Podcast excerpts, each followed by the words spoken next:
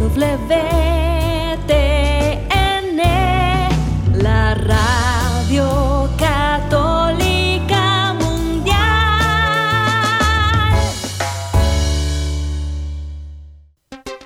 Y ahora en vivo, desde Lima, Perú, EWTN, Radio Católica Mundial, presenta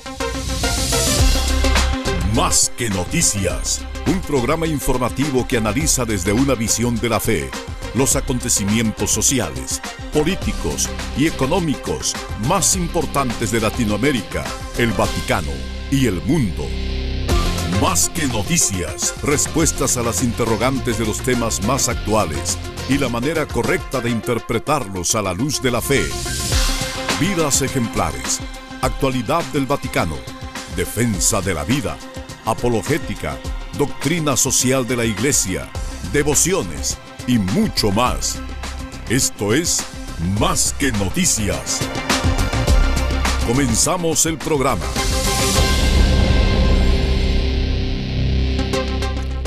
Gracias por estar con nosotros familia de EWTN. Somos una familia gracias a la unidad que el Hijo ha logrado establecer a través de su entrega al Padre en este mundo. Él dice en la última cena, yo me consagro en la verdad, para que también ellos sean consagrados en la verdad y así sean perfectamente uno como tu Padre y yo somos uno. O sea, la verdad no es algo secundario para el cristiano. La verdad es lo que nos hace uno con Dios, vivir en la verdad. Porque la alternativa es vivir en la falsedad, en aquello que de alguna manera resalta la criatura, de modo que Dios parece algo secundario. Bueno, no existe un Dios secundario en verdad. El único Dios verdadero es el Dios primerísimo, el más amado, con toda la mente, el corazón, alma y fuerzas. Si Dios es para nosotros algo menos que eso, no es el verdadero Dios el que tenemos en mente, ni que se refleja en nuestra vida, y nuestra vida se va perdiendo en el error, en la oscuridad, en la falsedad, siempre menos libre y más sometida al Padre de la mentira, que con la mentira nos aparta de Dios. Así es que la conversión en la vida cristiana es un decidido vivir en la verdad, que la gracia de Dios nos hace posible abrazar plenamente. Señor, mi alma se aferra a ti, tu diestra me sostiene, como dice el salmista. Gracias por acompañarnos hoy en Más que Noticias. Los saluda Eddie Rodríguez Morel. También reciba mi saludo amigos, les habla Guillermo Montezuma y comienzo con esto que he tocado, sacado de, eh, catecismo de la Iglesia Católica, siempre nos ilumina. Dice, para un cristiano creer en Dios es creer en aquel que Él ha enviado, su Hijo amado, Dios mismo, que nos ha pedido que le escuchemos. Dice, pues escúchenlo, ¿no? Dice que en, en Él, en Jesús, haya su complacencia y nosotros creemos en Jesucristo porque es Dios, es el verbo de Dios hecho carne.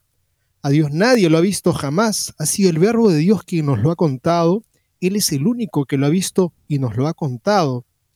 Entonces, eh, la plena y definitiva etapa de la revelación es la que Él mismo llevó a cabo en su verbo encarnado, Jesucristo. En cuanto Hijo unigénito de Dios hecho hombre, Él es la palabra perfecta y definitiva del Padre con la venida del Hijo y del don del Espíritu Santo, la revelación ya se ha cumplido plenamente. ¿Y por qué pongo como introducción esto? Es por lo que vamos a comentarlos ahora en las noticias en donde hay tal desbarajuste en la iglesia y tal incluso personas que tienen un, gran peso como cardenales nuevos en la iglesia que nos dejan bastante eh, pena escuchar mensajes controvertidos, con mensajes tan relativistas, mensajes que parece que no han entendido que Jesucristo es el rostro del Padre. Y es así que tenemos una nota que compartirles de la nueva brújula cotidiana. En Lisboa, una JMJ sin Cristo, y lo hacen cardenal. Las gravísimas palabras de Monseñor Américo Aguiar, responsable de la JMJ de Lisboa, recientemente nombrado para ser cardenal creado en breve tiempo, que en absoluto quiere convertir a los jóvenes a Cristo, tiene implicancias muy graves, sobre todo la ilusión de la fe y la inutilidad de la iglesia. Vamos a compartirles esta nota de Ricardo Cayoli, es crítico, seguramente ustedes van a sacar sus conclusiones, porque en verdad estas elecciones que estamos mirando de los nuevos cardenales, en algunos casos uno dice, Dios mío, ¿a quién están buscando para que pastoree la iglesia? Y Monseñor Fernández, que también será creado cardenal a finales del mes de septiembre, eh, se le preguntó sobre el tema espinoso. Mm, parece no muy espinoso para, considerando la delegación de activistas LGTBistas que han sido invitados expresamente al sínodo desde Roma.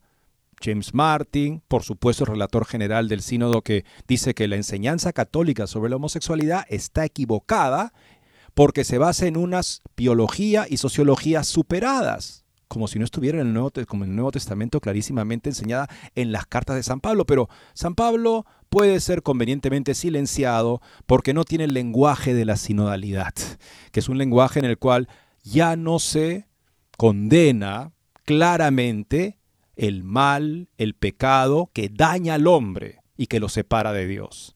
Bueno, ¿qué hubiera hecho el Papa, dice Monseñor Fernández, si al Papa le hubiera tocado escribir el catecismo. Bueno, dice que hubiera usado otro idioma, otro idioma, dice Monseñor Fernández, sobre la homosexualidad en el catecismo.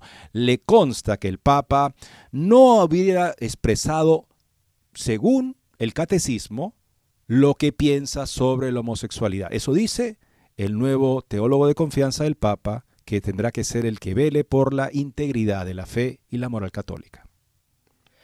Amigos, si tenemos otro artículo interesante que nos lleva a reflexionar sobre la democracia, la democracia, pues esta forma que hemos optado aquí en Occidente de cómo manejar los gobiernos eh, políticos en las naciones y que sería, pues, entre otras, la menos mala, es una forma en donde todos deciden por qué camino tomar o a quién sea la persona que detente el cargo más importante, el puesto en el poder pero sabemos que también tiene defectos y por supuesto que han habido graves errores cuando ha habido gente que ha votado de pronto y han dicho, sí, este es el Führer, este es el personaje que nos va a salvar y ya hemos visto en la historia que han llevado a la ruina, pues multitudes de personas engañadas, autoengañadas o manipuladas.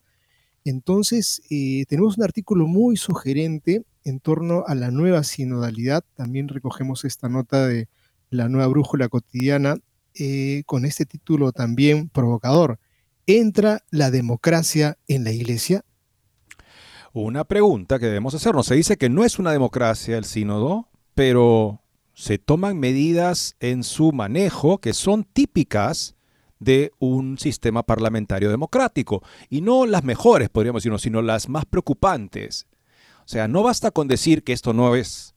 Hay que hacer también lo que se dice, porque si no da la impresión que se está diciendo que no es para que la gente no pueda decir que sí es, a pesar de que lo sea. Vamos a ver otra noticia, amigos, que nos habla de a dónde se está moviendo la sociedad estadounidense. Para bien, este año se ha despertado el gigante dormido, que tenía mucho cuidado de que no lo tildaran de homofóbico. Era lo peor que se podía decir porque te podían cancelar, te podían reentrenar para que dieras garantías de que no te importaba absolutamente este tema, no tenías ningún tipo de preocupación o eh, objeción con respecto a los actos homosexuales. Algo así parece que quisieran algunos prelados actuales en la iglesia y aprovechando el signo de la sinodalidad. Bueno, pues la verdad es que el 2023 ha sido el año de un cambio que nadie se esperaba y que surgió espontáneamente del el público estadounidense. Esto se refleja en la caída de Bud Light. Una cosa que escuché ayer, el valor que ha perdido Bud Light, imagínense, ser la primera cerveza más vendida en Estados Unidos, hoy es la cerveza decimocuarta. Ha perdido una, un valor por encima de los 20 mil millones de dólares de valor en la bolsa. Esa cerveza, Bud Light, ¿qué está pasando? Bueno, evidentemente la gente ya se hartó de que le metan este tema por todos lados, como digo también estamos hartos de que nos metan este tema por todos lados en la iglesia, aprovechando cualquier tipo de reunión eclesial, lamentablemente, para empujar esto con los protagonistas de este tipo de ideología. Bueno, el aforo de Disney, nos dice una nota publicada recientemente compartida por Catholic Vote, es terriblemente bajo en medio de una reacción negativa. No es un año normal para Disney Y esto no se explica por el clima ni por otros factores, se explica porque aparentemente a la gente ya también le hartó la militancia LGTBista de Disney.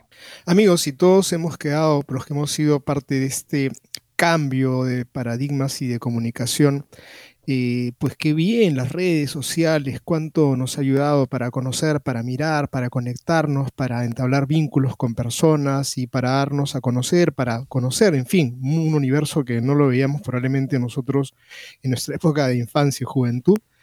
Pero fíjense ustedes que también detrás de estos beneficios han habido cosas sinuosas, ocultas, criminales. Queremos contarles esa nota de, eh, sobre algo que eh, sin duda llama la atención. Tomamos de Americano Media.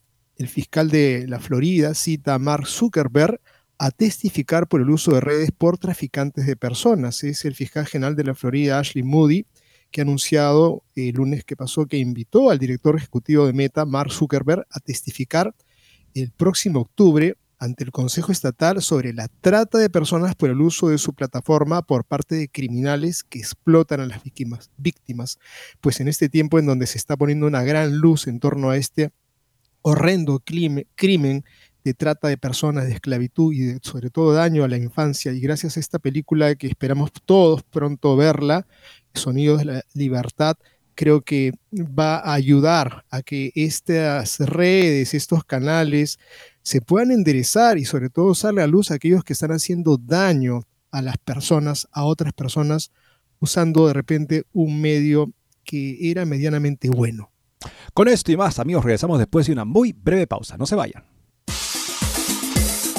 No se muevan de EWTN, Radio Católica Mundial.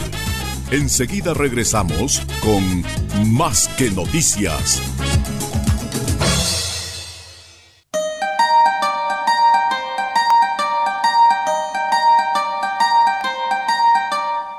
No olvides seguirnos en Facebook como Más que Noticias EWTN. Allí podrás encontrar las noticias que tratamos día a día en el programa. Además, pueden escribirnos con sus comentarios o sugerencias.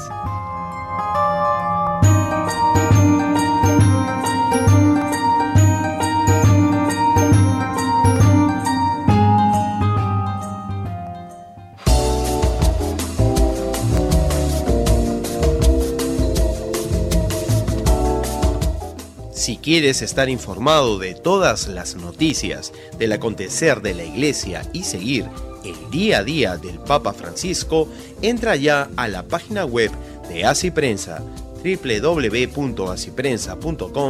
y podrás estar enterado de todo lo que sucede en la iglesia.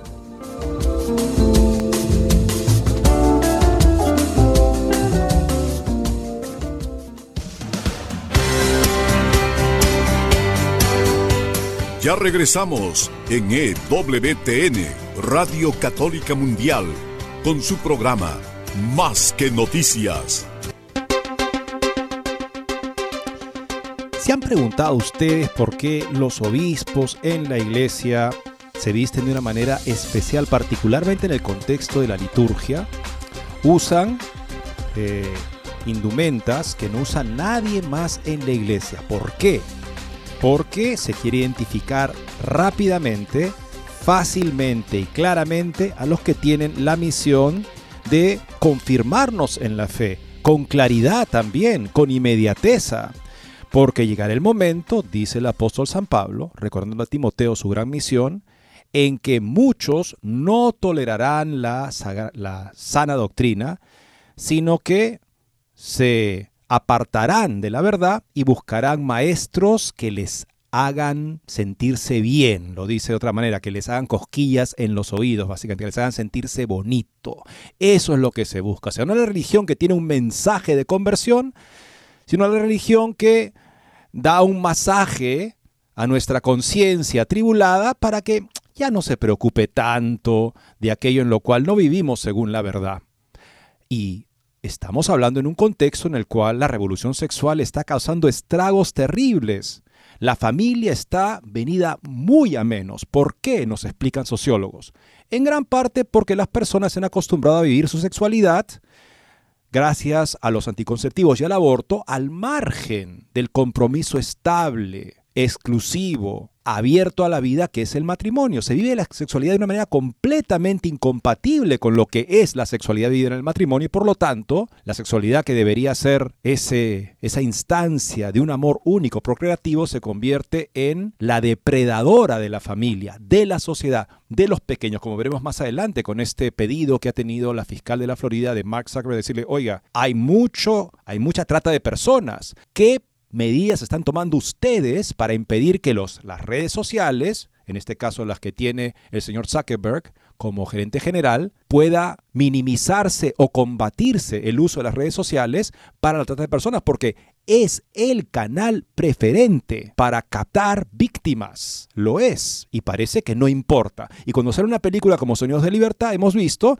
que muchos se sienten aludidos y reaccionan violentamente, diciendo que es están maximizando, están este, eh, exagerando una cosa insignificante, es el crimen organizado de más rápido crecimiento en el mundo que tal vez ya haya superado al narcotráfico. Esto lo supe ayer también por el fiscal general de Utah, que justamente hablaba de esto. La trata de personas hoy en día, la esclavitud del siglo XXIII, de la que habla con frecuencia el Papa, está convirtiéndose en el mayor crimen organizado del mundo y en muchos casos conlleva el secuestro, la violación repetida de niños y su ulterior mm, asesinato en el mercado de tráfico de órganos. Bueno, hablamos de esa cultura viciada en la cual algunos no quieren decir, no quieren incomodar con la verdad y tampoco quieren incomodar con la verdad sobre la el plan de Dios para la capacidad con el cual el hombre puede cooperar con él en el acto de procrear nuevas personas. Hablemos ahora del arzobispo Víctor Manuel Fernández, recién nombrado prefecto del Dicasterio de la Fe y también cardenal. En su última entrevista, está dando muchas entrevistas, Fernández entra en el espinoso asunto de la doctrina católica sobre la homosexualidad, una nota que tomamos de Info Vaticana.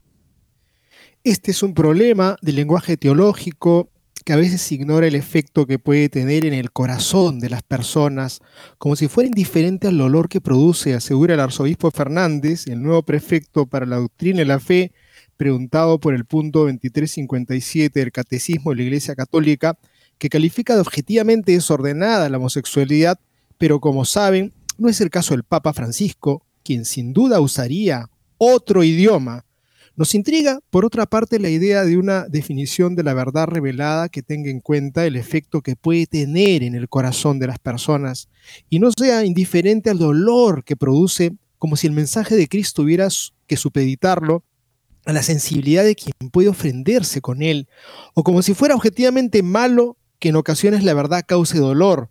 Sigue el entrevistador con el asunto que se ha vuelto repentinamente central para nuestra fe siguiendo el ritmo marcado por el siglo, para preguntar sobre las bases bíblicas de la condena a la sodomía. Hay textos bíblicos que no deben ser interpretados de manera material. No digo literal, responde Fernández. Hace tiempo que la Iglesia comprendió la necesidad de una hermenéutica que los interprete en su contexto histórico. Esto no significa que pierdan su contenido, sino sobre todo que no deben tomarse completamente por su valor nominal. De lo contrario, deberíamos obedecer al mandato de San Pablo de que las mujeres deben cubrirse la cabeza, por ejemplo, ¿no? Y hay mujeres que se cubren la cabeza y creo que en verdad no hacen mal.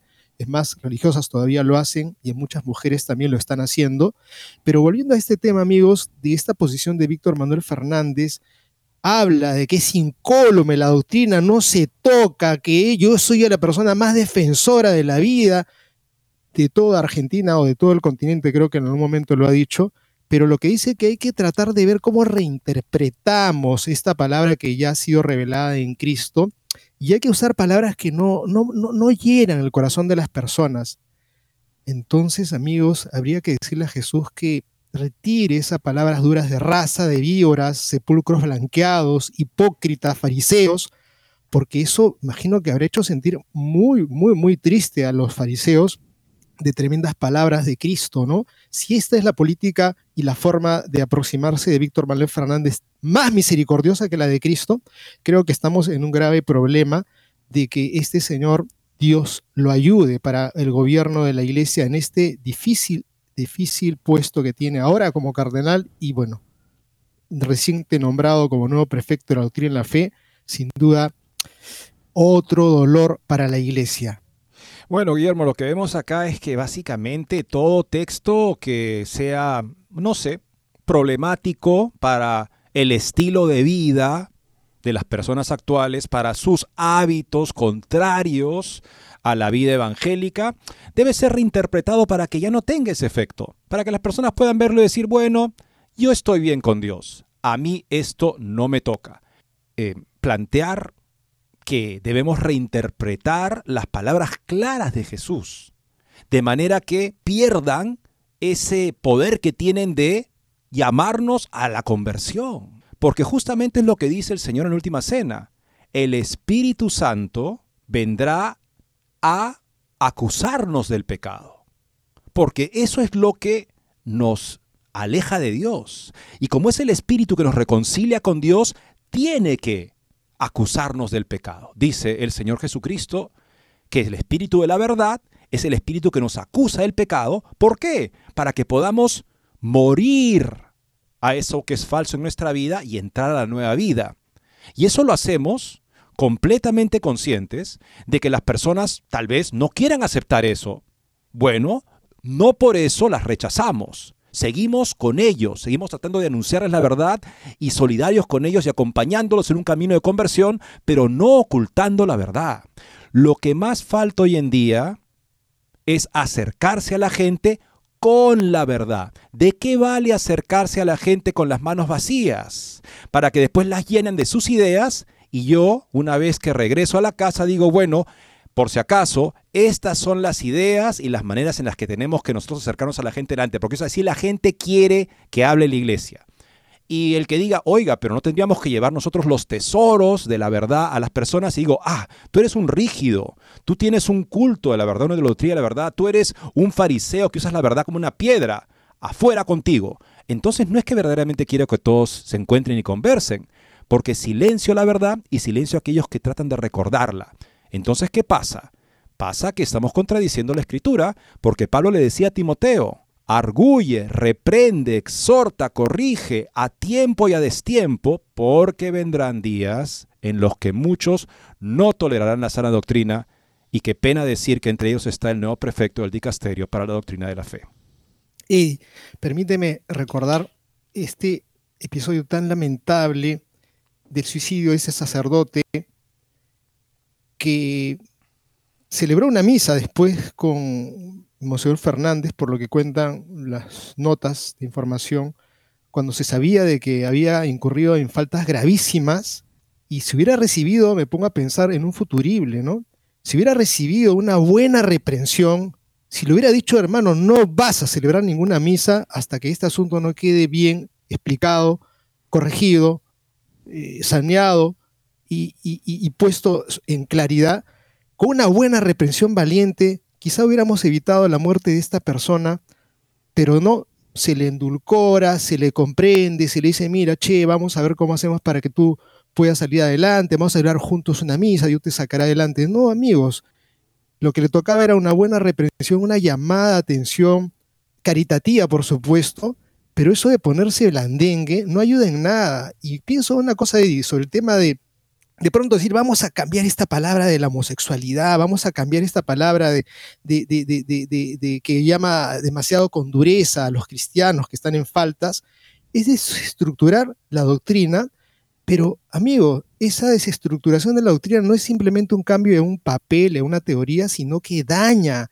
que hiere, que lleva la muerte a la gente en vida, como es el caso de este sacerdote en ese desenlace fatal que ha tenido entre sus manos el nuevo, el nuevo prefecto y pienso que lleva a la muerte, porque ahí hay una evidencia clarísima, pero también lleva a la condenación, que creo que ese es un tema que no se toca. Vamos a morir, vamos a tener que rendir cuentas, vamos a un juicio de misericordia para quien actuó con misericordia, no para el que hizo imagen y figura de que esta es la nueva forma de la misericordia donde no hay que decirle al pecador que está embarrado, porque hay que decírselo y porque también el pecador lo sabe y porque se da cuenta que está embarrado, que el pastor lo único que está haciendo con posiciones deformes, está hundiéndolo más y se está hundiendo también con él. Creo que esta forma de presentar Víctor Manuel Fernández, que habla de que no se toca la doctrina, pues no solamente la está tocando, la está destruyendo, deformando y haciendo un daño en esto que está tratando de decir que se muestra más caritativo que Jesucristo, pues creo que sinceramente no lo es. No queremos convertir a los jóvenes a Cristo o a la Iglesia Católica. Nada de eso, en absoluto. ¿Quién dijo esto? Estas palabras las pronunció uno de los que serán creados cardenales a final de septiembre, que además es el encargado de la Jornada Mundial de la Juventud. Se llama Américo Aguiar. Esto lo pronunció durante una entrevista concedida a Radio Televisión Portuguesa para explicar el significado de la próxima Jornada Mundial de la Juventud, que se celebrará en Lisboa del 1 al 6 de agosto. Estas palabras han causado conmoción y han provocado con razón reacciones de asombro e indignación. En efecto, Monseñor Aguiar no solo es el responsable de la JMJ en Lisboa, sino que será nombrado cardenal el próximo consistorio, en septiembre. Como suele ocurrir en estas situaciones ante la reacción de la opinión pública católica y dado que entre tanto ha sido nombrado cardenal, Monseñor Aguiar ha intentado resarcirse con otra entrevista, esta vez a ASI Digital, para aclarar las cosas, quejándose de la instrumentalización de sus palabras sacadas de contexto. La JMJ ha afirmado es una invitación a todos los jóvenes del mundo a experimentar a Dios en el camino trazado por la encíclica Fratelli Tutti. Y sabemos que Fratelli Tutti es un tipo de documento que es dirigido a la comunidad humana en general, más allá de la iglesia, para un tipo de fraternidad al margen de la profesión de la fe cristiana. Aparentemente, eso es lo que el encargado de la JMJ 2023 quiere ofrecerle a los jóvenes, un tipo de visión reducida, ¿cómo decir?, encogida de fraternidad sin Cristo. Sinceramente, se podría haber ahorrado las aclaraciones, dado que el contexto de sus palabras estaba muy claro, al igual que el concepto subyacente y las palabras que ha añadido han empeorado, si cabe el efecto. ¿Cuál es la esencia de su discurso? Que con Fratelli Tutti la misión de la Iglesia ha cambiado. Ya no es anunciar a Cristo, sino poder conocer a diferentes personas para apreciar la riqueza de la diversidad. Eso sería experimentar a Dios. La JMJ es un grito de esta fraternidad universal. Ha dicho a RTP, quiere ser una escuela pedagógica para el gusto y la alegría de conocer al diferente. La persona que es diferente debe entenderse como una riqueza, católicos, no católicos, religiosos, con fe, sin fe. Lo primero es comprender que la diversidad es una riqueza, y de nuevo, tras la firme resolución de no convertir a nadie, Queremos que sea normal que un joven musulmán, judío o de otra religión no tenga problema en decir quién es y que todos entendamos que la diversidad es una riqueza. Así el mundo será objetivamente mejor. O sea, Guillermo, me permites, lo, que estamos diciendo es que un mundo en el que la gente no se convierte es un mundo objetivamente mejor. Eh, es, es lo que está diciendo. Es una riqueza. Es mejor que la gente no se convierta porque si la gente se convirtiera, perderíamos la riqueza de la diversidad, que él ha definido con mucha claridad. Creyente, no creyente, judío, musulmán, cree, no cree, que todos se sientan hermanos y que experimenten la falta de fe como una riqueza que hay que valorar. Está diciendo eso, lamentablemente, y nada menos que eso, el nuevo cardenal portugués. Hay poco que malinterpretar. El recién nombrado cardenal portugués simplemente no cree que Jesucristo sea la respuesta verdadera y definitiva a las preguntas más profundas de todo hombre que están especialmente vivas entre los jóvenes. De lo contrario, estaría experimentando el deseo de la misión y crearía oportunidades para decirle al mundo que ha encontrado la respuesta a esas preguntas que todo el mundo tiene, que es exactamente lo que impulsó a San Juan Pablo II a instituir el JMJ la JMJ, un acontecimiento que desde el principio esté absolutamente centrado en Cristo. Recordemos para comprender bien las cosas las palabras de Juan Pablo II, pronunció durante la vigilia de oración del JMJ del 2000 en Roma, ante dos millones de jóvenes. Y esto es lo que dijo. En realidad es a Jesús a quien buscáis cuando soñáis con la felicidad. Es Él quien os espera cuando nada os satisface de lo que encontráis. Él es la belleza que tanto os atrae es Él quien nos provoca esa sed de radicalidad que nos permite adaptarnos al compromiso. Es Él quien nos impulsa a deponer las máscaras que falsean la vida. Es Él quien lee en vuestro corazón las decisiones más verdaderas que otros querrían sofocar. Es Jesús quien suscita en vosotros el deseo de hacer algo grande en vuestra vida, la voluntad de seguir un ideal, el rechazo a dejaros engullir por la mediocridad, el valor de comprometeros con la humildad y perseverancia a mejoraros a vosotros mismos y a la sociedad haciéndola más humana y fraterna. Miren, estas palabras, amigos, al lado de lo que acaba de decir este nuevo cardenal, sinceramente que digo, esté en el otro lado, en el lado absolutamente opuesto. Hacemos simplemente amistad, conocernos, somos diferentes, démonos un abrazo, pero a Jesús por favor no lo presenten, va a generar incomodidad. Verdaderamente es otra manera de entender todo en la iglesia cuando pensamos que Jesucristo no es necesario y que es más, hay más riqueza en el mundo cuando no se convierten las personas al Evangelio. Vamos a seguir con esta nota, amigos, que nos da mucho que pensar, lamentablemente, sobre este nuevo cardenal, entre otros, después de la siguiente pausa. No se vayan. No se muevan de EWTN, Radio Católica Mundial. Enseguida regresamos con Más que Noticias.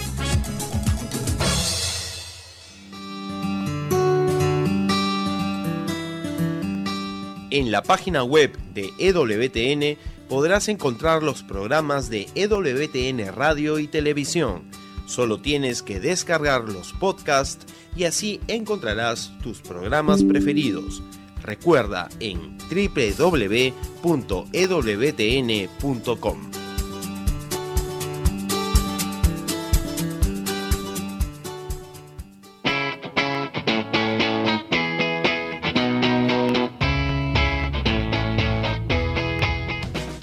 invitamos a que visites la página web de Asiprensa, www.asiprensa.com, donde encontrarás todas las noticias y actualidad de la Iglesia en el mundo.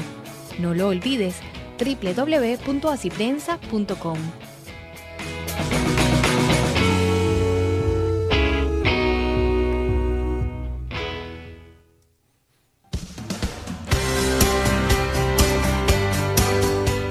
Ya regresamos en EWTN, Radio Católica Mundial, con su programa Más que Noticias. Para comunicarse en vivo con Más que Noticias, nos pueden llamar desde Estados Unidos al teléfono gratuito 1-866-398-6377 y desde cualquier parte del mundo al 205-271-2976. No basta con protestar que mis palabras han sido sacadas de contexto. Debo poder explicar cómo lo que he dicho ha sido malinterpretado.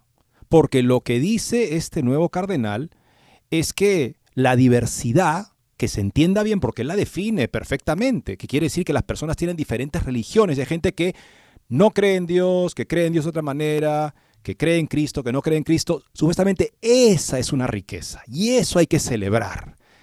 ¿Qué decía San Juan Pablo II? Que en realidad es a Jesús a quien ustedes buscan cuando sueñan con la felicidad. Es Él el que les da a ustedes lo que no encuentran en otro lado. Tampoco en esa glorificación de la diversidad. ¿Desde cuándo la iglesia glorifica la diversidad? A punto de que sería preferible a la conversión. Bueno, eso es lo que claramente dice con sus palabras, sin sacar ningún fue nada fuera de contexto, el nuevo cardenal. San Juan Pablo II, según esta nota de la Brújula Cotidiana, tenía muy claro que una sociedad más humana y fraterna solo puede nacer del encuentro con Cristo. Esto lo niega hoy el recién nombrado cardenal Aguiar, que sin embargo se inspira en la visión expresada en Fratelli Tutti, este documento de Francisco que habla sobre una fraternidad universal donde Jesucristo no es la razón de esa fraternidad. Una fraternidad sin Padre común reconocido. Una JMJ sin Cristo. O en todo caso con un Cristo irrelevante, a la altura de Mahoma, Buda, Confucio y quien sea, porque la diversidad es una riqueza mayor a la conversión, obviamente. Es una afirmación de la inutilidad de la Iglesia, reducida a agente social, copia de la ONU, con algunas pizcas de espiritualidad. Las palabras de Aguiar hacen aún más cierta y concreta la sentencia de Benedicto que atribuía la crisis de la iglesia a la crisis de fe, especialmente de los sacerdotes. La gente simplemente ya no cree que Cristo sea el Salvador en el mejor de los casos, el inspirador de buenos sentimientos para enderezar las cosas en el mundo. En todo esto, un pequeño signo de esperanza reside en saber que en Portugal una buena parte del clero y muchos fieles se escandalizaron por el nombramiento como cardenal de Monseñor Aguiar, conocido sobre todo por su afán de presumir y que aprovechó la ocasión de la JMJ para hacer su carrera. Se sabe que ha viajado muy a menudo a Roma para entrevistarse con el Papa durante estos años de preparación, con quien también ha grabado videos para mostrarlos a su regreso a Portugal. Mantiene muy malas relaciones con la inmensa mayoría del clero de Lisboa, de la que es obispo auxiliar, y ahora teme convertirse en el nuevo patriarca de Lisboa, ya que el cardenal Manuel José Macario do Nascimento, Clemente, cumplirá la fatídica edad de 75 años el domingo 16 de julio y ha anunciado que se jubilará inmediatamente. Significa que todavía hay una base católica fiel en la Iglesia de Portugal, solo hay que rezar para que el Señor la mantenga así a pesar de las fechorías de sus pastores. Un artículo bastante duro, amigos, que está poniendo en evidencia algo que hay que rescatar la gente en Portugal se ha escandalizado de este contramensaje que ha dado este neo cardenal de la iglesia y que, caramba, si es que está detrás de el capelo cardenalicio para simplemente generar un grupo de muchas personas que se abracen, que se miren, que se besen y que digan somos hermanos, pero que Cristo pase al retiro, eh, ojalá que no llegue a ser cardenal, ojalá que no hayan este tipo de pastores, porque esa no es la misión de un pastor y la misión de un cristiano. Estamos aquí en este mundo para hacernos hijos en el Hijo, hijos de Dios Padre, pero no hijos porque de pronto decimos, sí, Dios es mi Padre, chao. No, Dios es mi Padre porque Cristo me ha mostrado que es, es mi hermano y que tengo un Padre que es el Padre de Él. No simplemente que soy hermano de los demás porque soy hermano, porque con ese cuento, amigos, simplemente se cometen tantas fechorías, pero en cambio cuando uno descubre que Dios es Padre, que el resto son mis hermanos en Cristo, hay que cumplir lo que dice Cristo y no hacer ese salto de garrocha que tienen algunos decir, no, yo acepto todo lo que dice Cristo, pero hay que interpretarlo según este tiempo en donde pues ahora la ciencia nos demuestra que el Evangelio pasó de moda. Creo que ese es un estafador, un mentiroso y un hombre que no puede tentar el puesto de servicio porque no está sirviendo sino al enemigo. Se dice mucho que la nueva sinodalidad no es democracia, el sínodo no es un parlamento, sino que el principal partícipe, el impulsor del sínodo es el Espíritu Santo. Se supone que el Espíritu Santo va a hablar a partir de que se invite a participar en la conversación sinodal, en ese caminar juntos, a doctrinas contrarias a las de la Iglesia Católica, porque supuestamente de esa manera se logrará superar con buena voluntad, es lo que dijo el Papa Fernández en la carta con la cual una, cosa inusitada, porque los papas no le escriben carta al nuevo prefecto para decirle, mire, espera de ti, espero de ti esto, pero justamente le dijo, ¿no?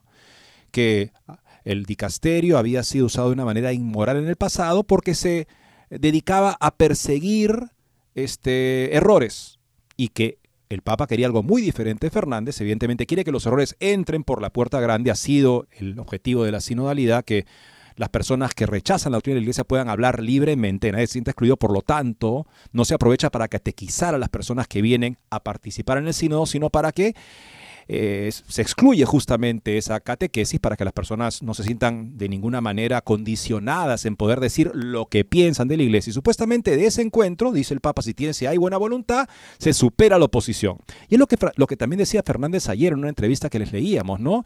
Que hay muy pocas propuestas de auténtica superación de, las, de la polarización. La polarización tenemos a los conservadores, a los liberales, a los tradicionalistas, a los progresistas, y hay muy pocas propuestas de auténtica superación. O sea, como si verdaderamente la discrepancia entre dos posiciones siempre fuera una cosa, eh, eh, en fin, innecesaria.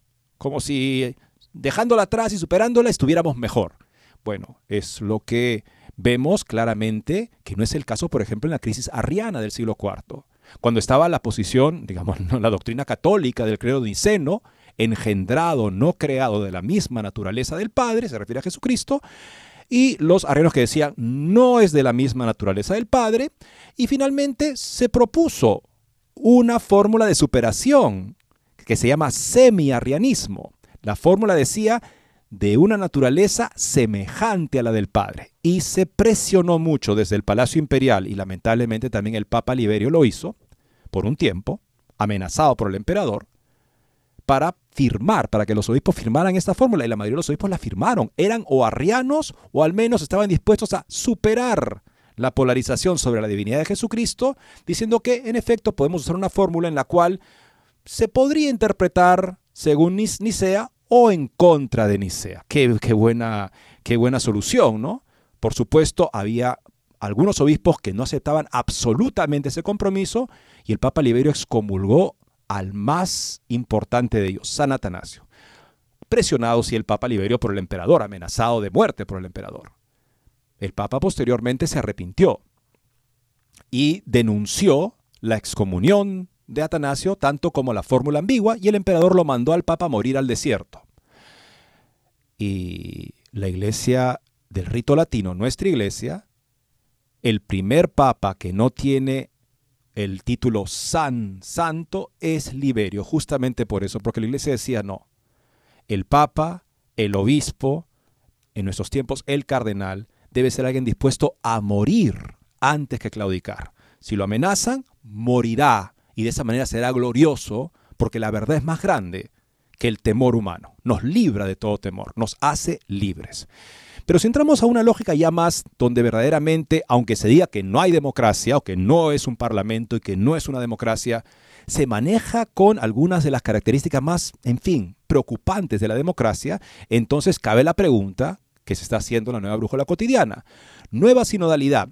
¿Entra la democracia en la iglesia? Si el sínodo ya no es solo consultivo, las cartas sobre la mesa cambian y surge un problema espinoso. La nueva sinodalidad cuestiona el tema de la representación democrática. El antiguo sínodo de Pablo VI no planteó el problema porque solo tuvo un papel consultivo y al final todo quedaba en manos del Papa. Pero con la nueva sinodalidad, entendida como característica de toda la Iglesia, y teniendo no solo una función consultiva, sino de trazar el camino a caminar juntos, surge el espinoso problema. Algunos intérpretes dicen que, así como la Iglesia había asumido el modelo político de la monarquía, ahora puede adoptar, sin problema, el de la democracia. Cuando Benedicto XVI habla de la dictadura del relativismo, está hablando de una manera de pensar que genera el sistema democrático, a menos que tengamos muy buen criterio, lamentablemente falta mucho criterio hoy día. Porque en la democracia todo se decide por mayoría. La verdad es la que tiene 50 más 1 en la discusión. Por supuesto sabemos que la verdad que Dios ha revelado no puede ser sometida a ese tipo de acuerdos democráticos humanos. Y cabe mencionar también que esta supuesta democracia que estamos viviendo aquí de pronto en nuestros países es que de pronto ese 50 más 1 es una pantalla porque finalmente los que terminan mandando es un puñado de gente manipuladora que finalmente destruye nuestras democracias. Nosotros hemos estado a punto de irnos a la ruina aquí en el Perú por esa supuesta democracia en donde un puñado de personas manipuladoras con gente que tejes y manejes por arriba y por abajo han llevado a poner al país prácticamente al borde del abismo y Dios gracias no ocurrió. Pero volvamos al tema de esta democracia que parece que está entrando en la iglesia y continúa así la nota. Se pueden hacer al menos dos observaciones sobre este espinoso tema. La primera es que cuando los teólogos escriben sobre el tema, asumen la democracia representativa liberal occidental como sinónimo de democracia, como la única democracia, como la verdadera democracia. No lo critican, no lo problematizan, lo toman como algo natural si puede llevarse bien o no con la iglesia depende solo de la concepción de la iglesia y en absoluto de esa concepción de la democracia. Esto sucede también cuando la conclusión es esta democracia no congenia con la vida de la iglesia. Es el caso, por ejemplo, del artículo de María Aparecida Ferrari, Sinodalidad y Democracia, puntos de contacto y diferencias, anales, anales. Veo, dice así, en estas posiciones una cierta falta de aplicación de la doctrina social de la Iglesia, que sin embargo siempre ha sido muy crítica con la democracia liberal. La segunda observación es que la democracia representativa liberal, que se analiza por su compatibilidad o incompatibilidad con la práctica eclesial del consenso, De hecho, se copian de ella las conductas inferiores e impropias de esta democracia. Por un lado, se dice que en su versión corregida sigue siendo incompatible con la vida eclesial. Por otro lado, se copia en conductas incorrectas y desviadas. Por ejemplo, nombrar a personas de ideas afines para dirigir el proceso del sínodo, para influir en el sínodo desde el principio, simula el cabildeo y las presiones corporativas tan frecuentes en la vida concreta de la democracia representativa liberal. Donde, como tú decías, Guillermo, no es cuestión de que la mayoría simple gana, es cuestión de quienes manejan el proceso. Ellos son los que dirigen la democracia hacia la eh, conclusión preferida.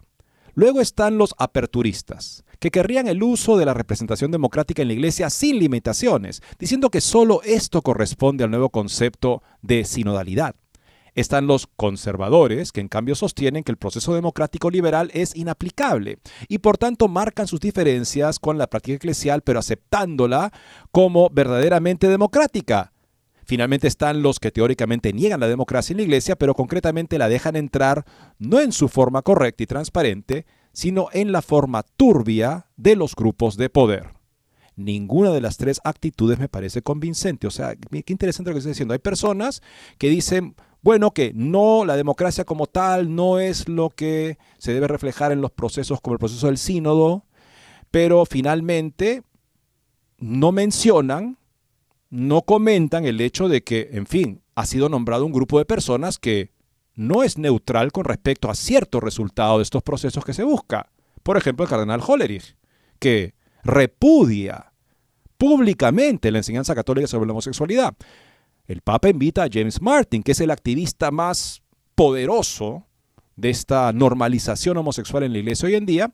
Luego Fernández dice que eh, el lenguaje del, del, catecismo hiere a las personas, el lenguaje teológico hiere a las personas. Es lo mismo que dice Martin y por eso tendría que corregirse el catecismo. O sea, todos estos personajes muy empoderados en ocasión del sino de la sinodalidad, todos coinciden en rechazar la enseñanza católica sobre la homosexualidad como la presenta el catecismo de la Iglesia Católica.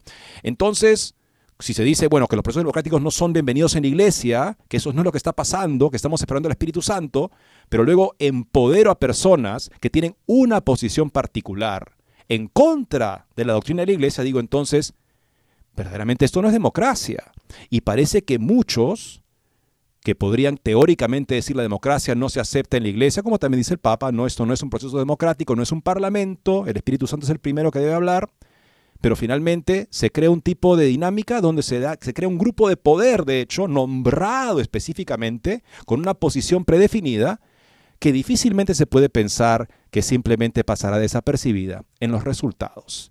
Cuando el sínodo concluya su deliberación, el peso, las riendas están en manos de personas que rechazan la doctrina católica sobre la pecaminosidad de las relaciones sexuales y homosexuales, al margen del matrimonio.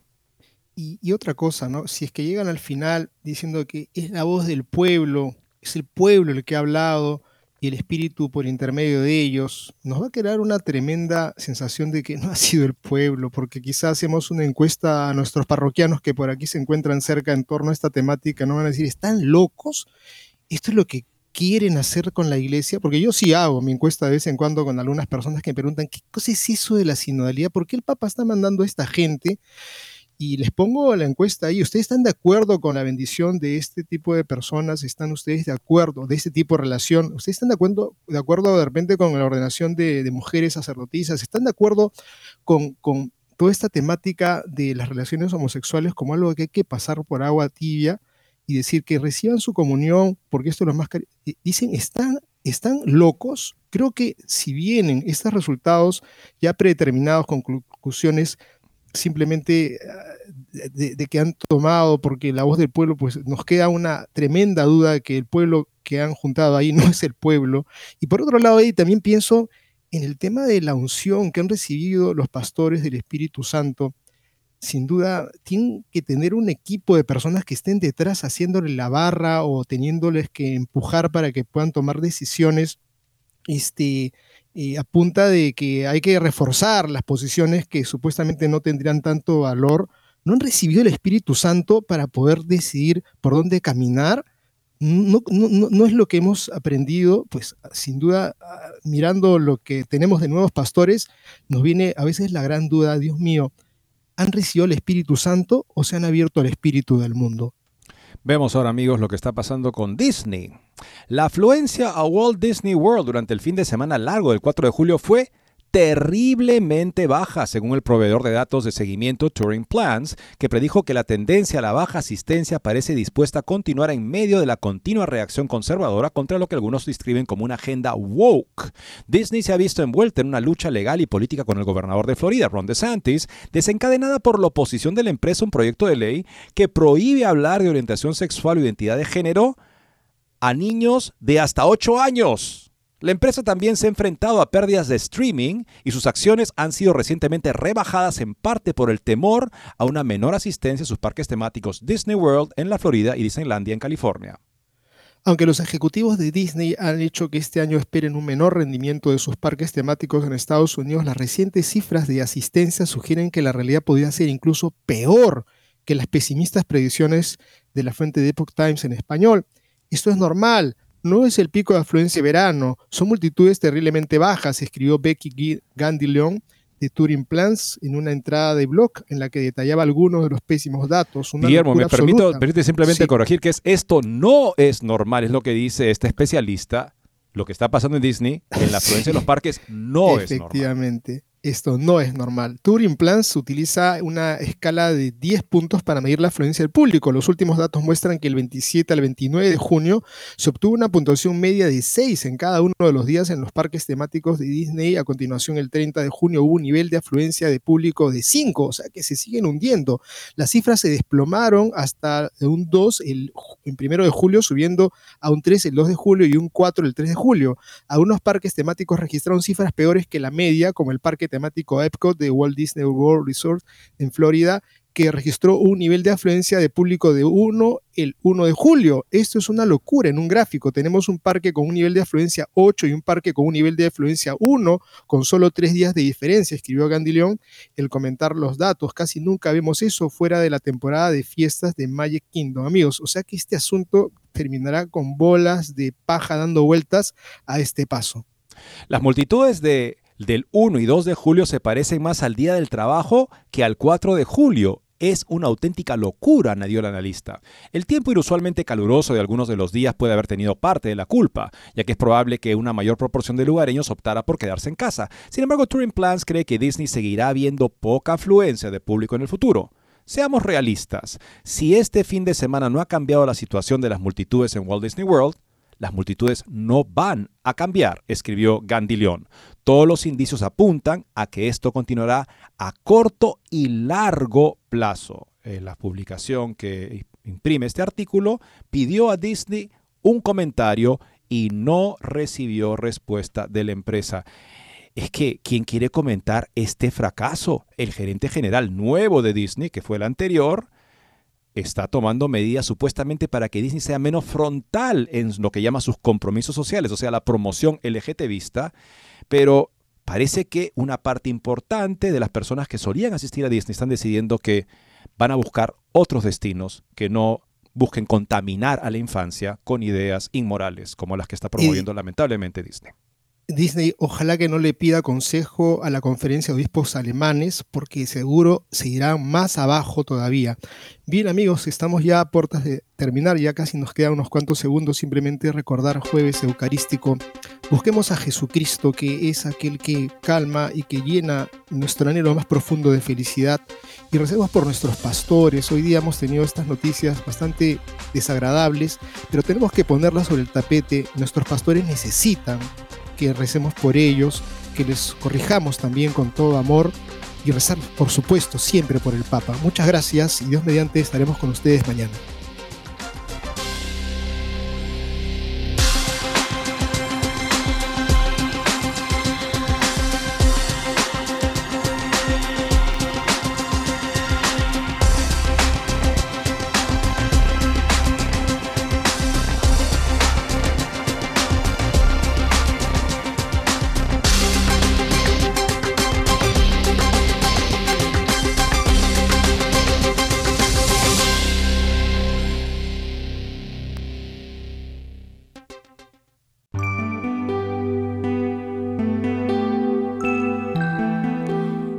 Tierra dos de ustedes unen sus voces para pedir cualquier cosa, estén seguros que mi Padre Celestial se las dará.